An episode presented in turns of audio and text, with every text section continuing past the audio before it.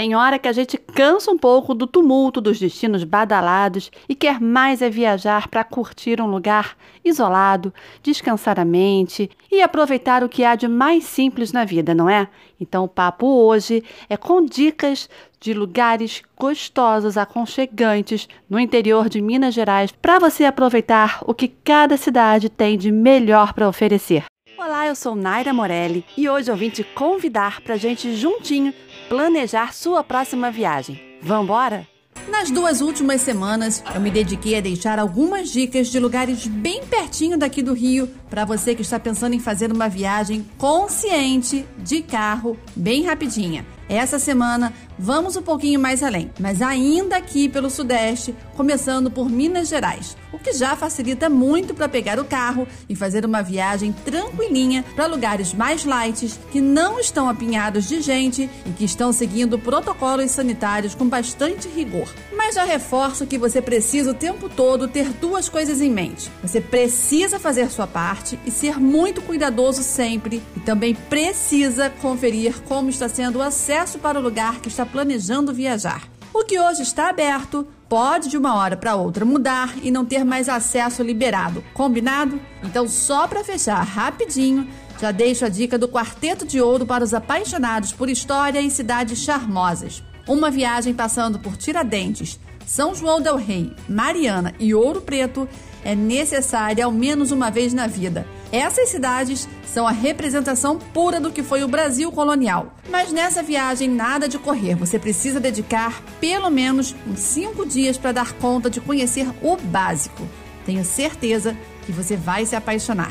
Um refúgio de ecoturismo com tudo que tem direito, uma cidade roots onde o celular quase não pega e cheia de iguarias mineiras. E em tempos normais, barzinhos animados e ótimos festivais. Hospedagem de gracinha, incluindo chalés para alugar e trilhas fáceis e bem sinalizadas que culminam em mirantes, grutas e cachoeiras dentro do Parque Estadual do Ibitipoca. Sim, esse é um pedacinho do paraíso mineiro que você precisa conhecer porta de entrada para uma das mais belas reservas naturais do país, o rústico povoado de Conceição de Ibitipoca, na Serra da Mantiqueira, ainda preserva ruas de terra e calçadas em pedra. A 3 quilômetros do arraial e emoldurada por penhascos, grutas, paredões, mirantes, riachos de águas avermelhadas e muitas cachoeiras, a reserva é um paraíso para os amantes da natureza e adeptos de longas caminhadas. As trilhas sinalizadas levam a paisagens inebriantes, como a Janela do Céu, uma corredeira que segue por um cânion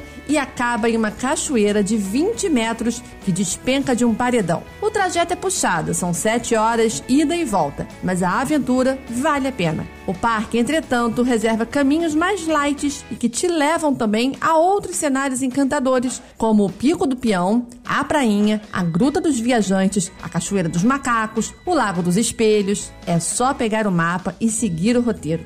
Monte Verde rima com jantar à luz de velas, romance, lareira, vinho, mas a pequena vila mineira, a 1.300 metros de altitude, combina também com trekking, tirolesa, tours de jipe e quadriciclo. Enquanto a atmosfera de romance envolve os casais que se deliciam com fondis e passeios pelas ruazinhas emolduradas por araucárias e construções em estilo alpino, famílias e grupos de amigos aproveitam as trilhas para contemplar a natureza privilegiada da região. O acesso, que antes era precário, manteve o clima rústico do distrito, mas não impediu o avanço das mordomias e dos bons serviços. Aproveite as boas condições da estrada para apreciar o visual enquanto você sobe a serra. Pousadas, hotéis fazendas e restaurantes que capricham nas receitas tipicamente mineiras ou inspiradas na culinária europeia dividem espaço com charmosas lojinhas de artesanato e de chocolates. Em épocas normais, o movimento mais intenso acontece nos meses de inverno, quando as temperaturas caem e, lógico, os preços sobem. Porém, mesmo no verão, o clima é ameno e incentiva a prática de atividades como trekking, escalada e cavalgada, que levam a cachoeiras, picos e pedras panorâmicas, emocionantes maneiras de queimar as calorias adquiridas no café da manhã, almoço, jantar e por aí vai.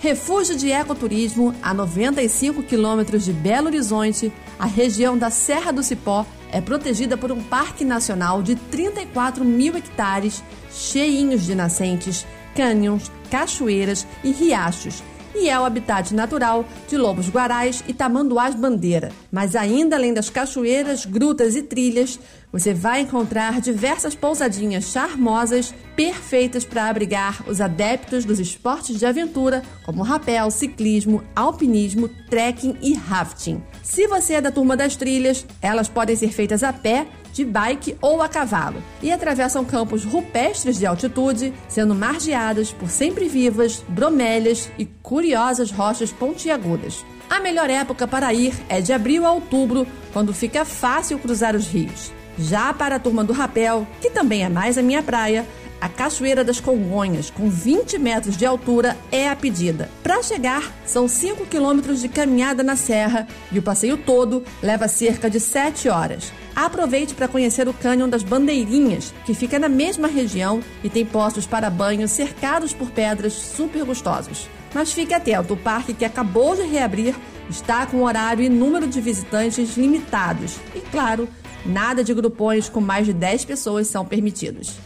E para fechar essa semana, eu vou falar não de um lugar no interior de Minas, mas de dois que merecem sua atenção na hora de planejar uma viagem. São eles Delfim Moreira e Passa Quatro. Vamos começar por Delfim, que tem uma pegada mais pacata, atmosfera tranquila e cenários naturais de tirar o fôlego, formado por montanhas e cachoeiras. Aqui, viajantes podem curtir passeios passando por dezenas de cachoeiras, trilhas, mirantes e bosques repletos de bromélias e orquídeas. De volta à cidade, a praça principal é cercada de charmosos botiquins que servem queijos e cachaças produzidas na região. Já Passa Quatro é uma cidadezinha com prédios do final do século XIX, ruas formadas por paralelepípedos e clima sossegado, uma das cidades mais agradáveis da Serra da Mantiqueira. Além dos seus inúmeros atrativos naturais, a cidade é ponto de partida do trem da Serra da Mantiqueira, que liga a estação local, construída em 1884, à estação de Coronel Fulgêncio, percorrendo um total de 10 quilômetros. É ou não é uma delícia de lugar para desacelerar e descansar a mente? Semana que vem eu tô de volta com um podcast novinho para te dar aquela ajudinha básica a planejar a sua viagem. Aproveita, corre lá no nosso Instagram, arroba Embarque na Viagem, para conferir muitas outras dicas. Um beijo e até lá!